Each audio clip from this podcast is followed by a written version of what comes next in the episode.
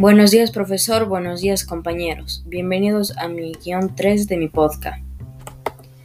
Ahora hablemos sobre la gente tóxica, o bueno, la comunidad.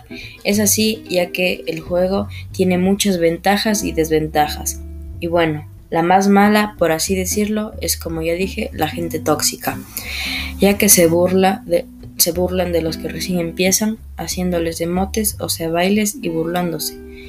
Y otra cosa negativa son los hackers, ya que no hay muchos, pero hay algunos, estos arruinan, arruinan el juego y no nos dejan vivir y jugar el juego como es.